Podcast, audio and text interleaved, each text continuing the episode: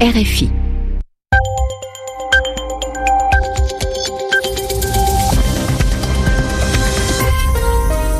Il est 21h ici à Paris, 20h en temps universel.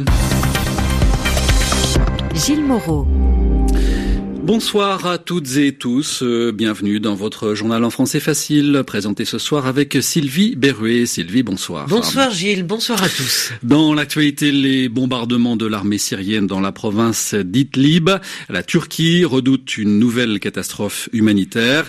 Elle demande à la Russie et à l'Iran d'intervenir auprès des autorités de Damas. Nouvelle manifestation ce soir en Tunisie. Les manifestants protestent contre la vie chère et la politique d'austérité. La nuit dernière, 200 personnes ont été arrêtées et des dizaines de policiers blessés. Donald Trump n'exclut pas d'ouvrir des pourparlers, des discussions directes avec la Corée du Nord.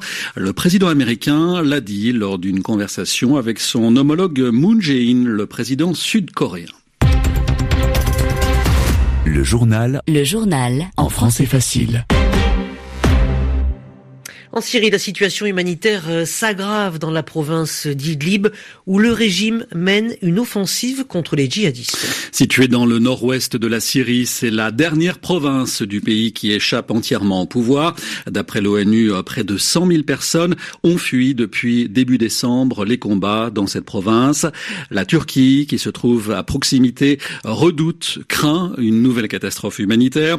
Euh, son gouvernement a demandé à la Russie et à l'Iran d'assurer leurs responsabilités en stoppant cette offensive du régime syrien. Sami Boukhelifa. L'armée de Bachar al-Assad s'est fixé un objectif, reprendre coûte que coûte la province d'Idlib, l'une des dernières régions qui échappe encore à son contrôle en Syrie. Dans son offensive, elle est soutenue par ses alliés russes et iraniens. Depuis le 25 décembre, la bataille est engagée et les troupes gagnent du terrain. Mais pour la Turquie, Trop c'est trop, cette bataille ne peut plus durer. Plusieurs raisons à cela, selon le ministre turc des Affaires étrangères. La province d'Idlib est frontalière de son pays. Si les combats se poursuivent, il redoute un afflux massif de réfugiés syriens. La Turquie en accueille déjà plus de 3 millions. Autre raison, Ankara soutient les rebelles qui contrôlent Idlib et craint de voir ses protégés laminés par les forces de frappe des armées syriennes, russes et iraniennes.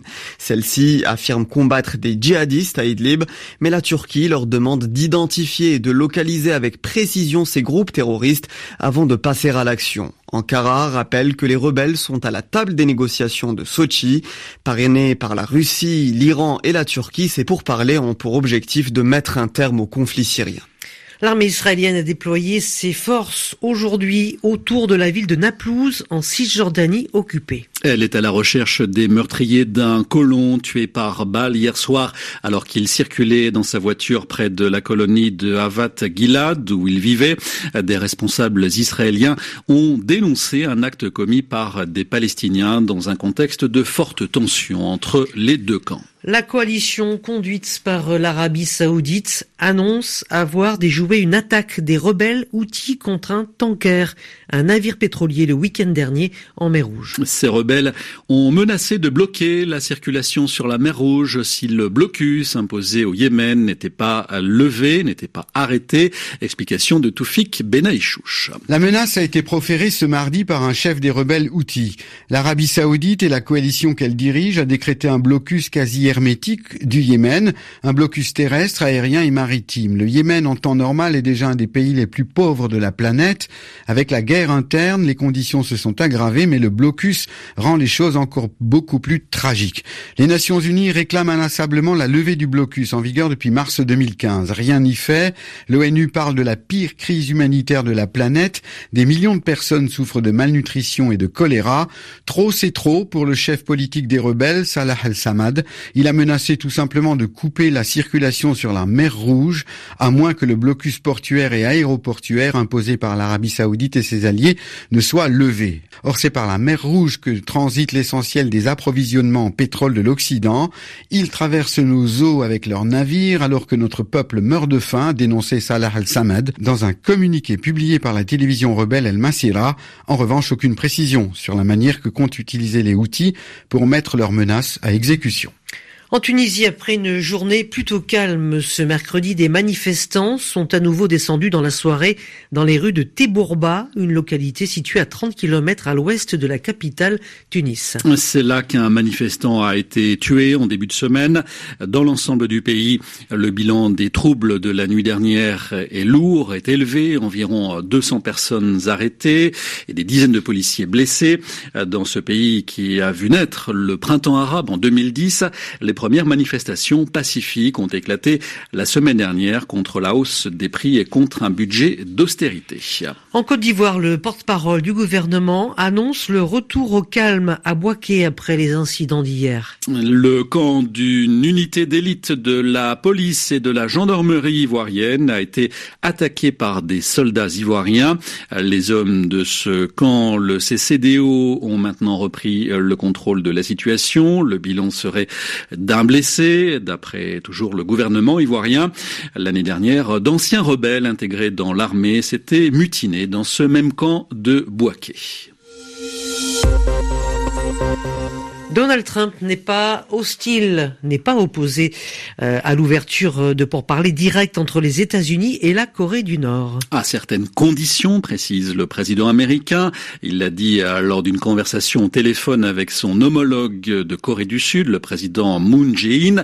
Après des mois de vives tensions, le ton a sensiblement changé au cours des dernières semaines entre Washington et Pyongyang.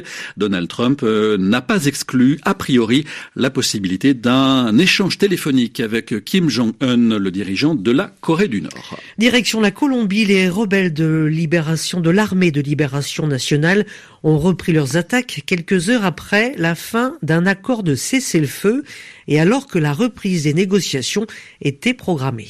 Écoutons la réaction du président colombien Juan Manuel Santos. Il évoque des attaques terroristes inexplicables. Inexplicablemente, el ELN d'une façon inexplicable, le LN a non seulement refusé de revenir à la table des négociations, mais en plus, le LN a repris les attaques terroristes le jour même où devait débuter le nouveau cycle des négociations. Face à cette situation, j'ai parlé avec le négociateur en chef du gouvernement à Quito, Gustavo Bell, afin qu'il revienne immédiatement à Bogota pour évaluer l'avenir du processus. Parallèlement, j'ai réitéré à nos forces armées l'ordre de répondre avec force à cette agression et pour protéger la vie et l'honneur des Colombiens, car c'est leur devoir constitutionnel como es su deber constitucional. Le président colombien Juan Manuel Santos. Emmanuel Macron a terminé sa première visite en Chine. Visite de trois jours, largement dominée euh, par le projet chinois des nouvelles routes de la soie. Vaste projet d'investissement dans les infrastructures à destination de l'Europe. Quant aux accords commerciaux conclus entre Français et Chinois, le plus spectaculaire concerne Areva, qui va construire une usine de retraitement de déchets nucléaires projet d'au moins 10 milliards d'euros. Et évoquons maintenant, euh, Gilles, un conseil scientifique pour changer l'école française. Ce conseil a pour ambition de développer une pédagogie fondée sur des preuves scientifiques, euh, présidée par un neuroscientifique. Il s'est réuni pour la première fois aujourd'hui. Laurence Théo. Peut-on apprendre aux enfants à apprendre? Voilà l'une des principales questions dont va se saisir ce Conseil scientifique de l'éducation nationale. Selon son président Stanislas Dehaene, spécialiste du cerveau et l'un des pontes des neurosciences, l'idée est de s'appuyer sur des études scientifiques pour optimiser l'apprentissage des enfants. Ensuite, ce sera aux enseignants de s'en emparer pour les transformer en pédagogie effective. Alors on entend beaucoup parler des neurosciences, parfois sans bien comprendre ce qu'elles englobent. En version raccourcie, les neurosciences sont des sciences du cerveau, grâce à l'imagerie médicale, les chercheurs sont en mesure de regarder en temps réel le fonctionnement du cerveau. Appliqué en éducation, cela permet de scruter les zones du cerveau qui s'activent chez les enfants pendant les apprentissages. La nomination d'un neuroscientifique à la tête de ce conseil avait suscité une crainte. Les neurosciences n'allaient-elles pas exercer exercer une forme d'emprise sur les politiques éducatives. Le SNUIPP, principal syndical du primaire, avait signé un appel en ce sens.